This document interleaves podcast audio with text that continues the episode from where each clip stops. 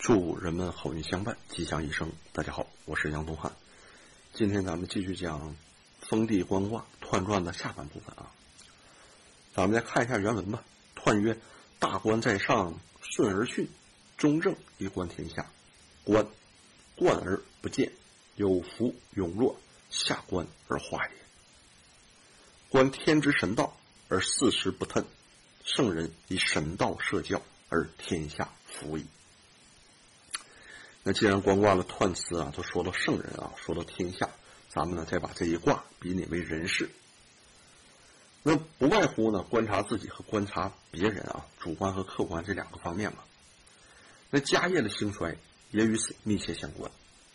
做彖传的至圣先师圣人孔子啊，他的儒家思想体现出来就是修身齐家治国平天下。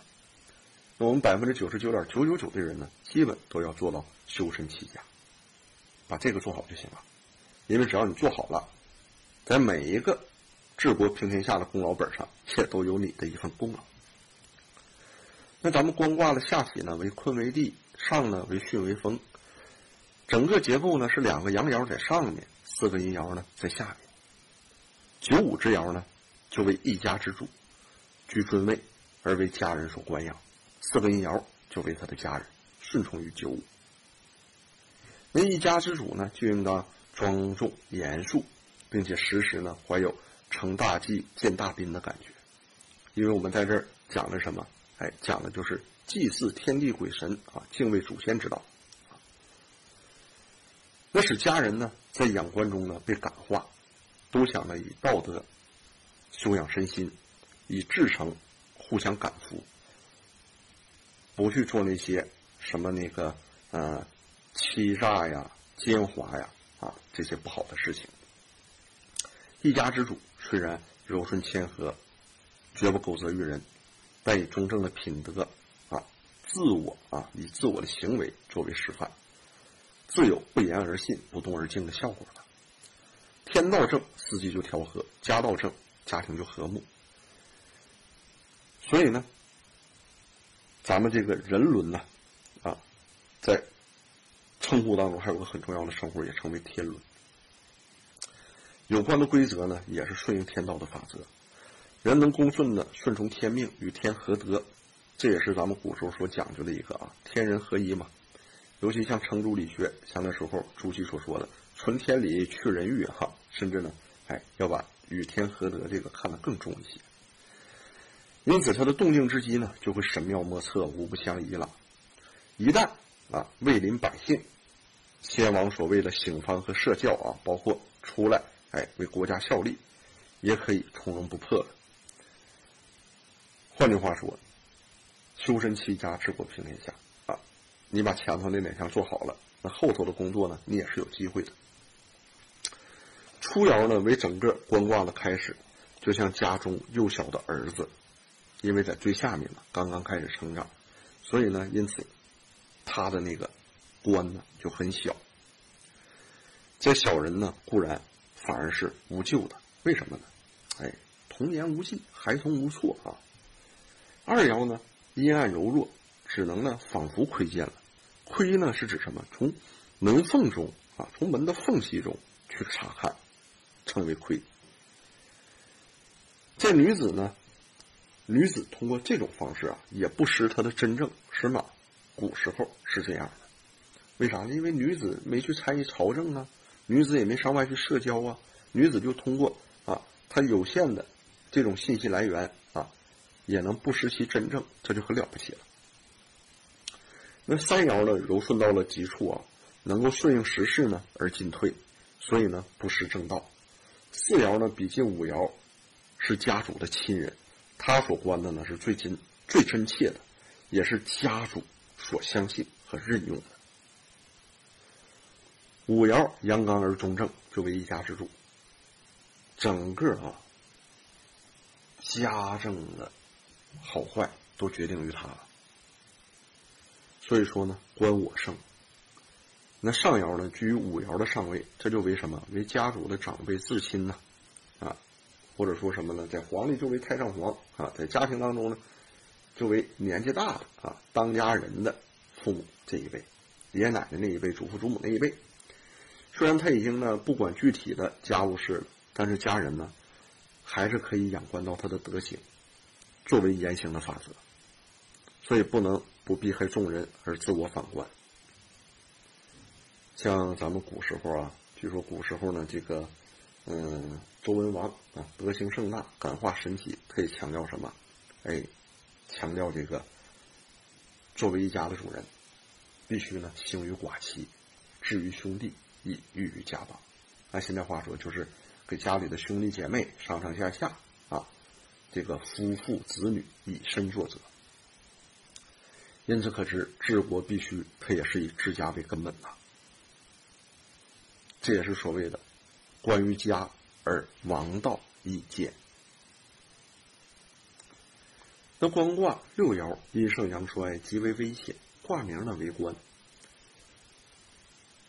五爻和上爻两个阳爻在卦上面，虽然不说凶，但是一爻呢说官我生，一爻说官其生，这都是自制于反观和内省，对危险和忧患的思虑还有预防，在这儿体现的是最为深切的。那人们设身持世啊，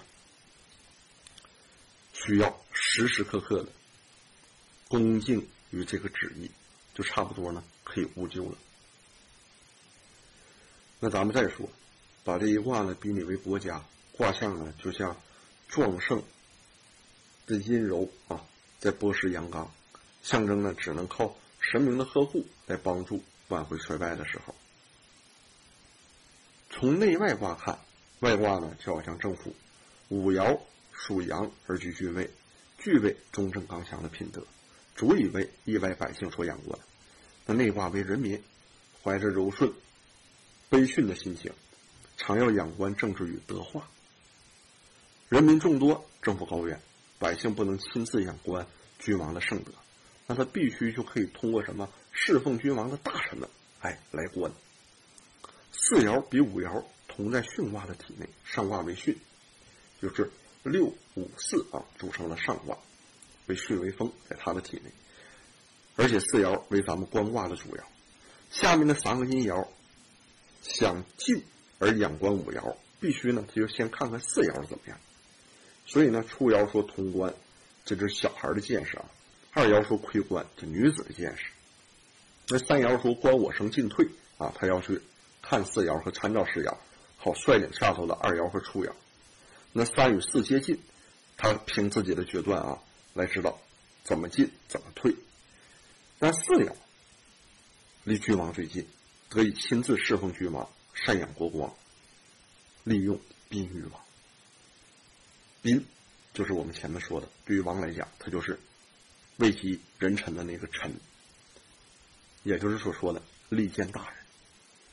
那五爻为大军，得中得正，因为两个阳爻势力孤弱，高而危险，故说呢，观我生，兢兢业业。在端正别人之前，先端正自己的意思很深切。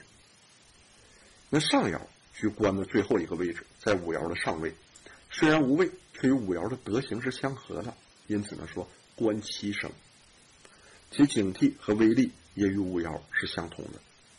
那纵观四个阴爻，都以观察大军的动作来决定进退。两个阳爻在上面，只是要明彻本明的品德。使百姓成为这种新气象的百姓，孜孜不倦的以持盈保泰为他终身的奋斗与追求。彖辞说“观而不见，有福永若”，这是指君王能至诚修身修心啊，清洁无为，这就可以。感通神明，得到百姓的信任，这也有什么？有这个啊无为而治的这个意思在里面。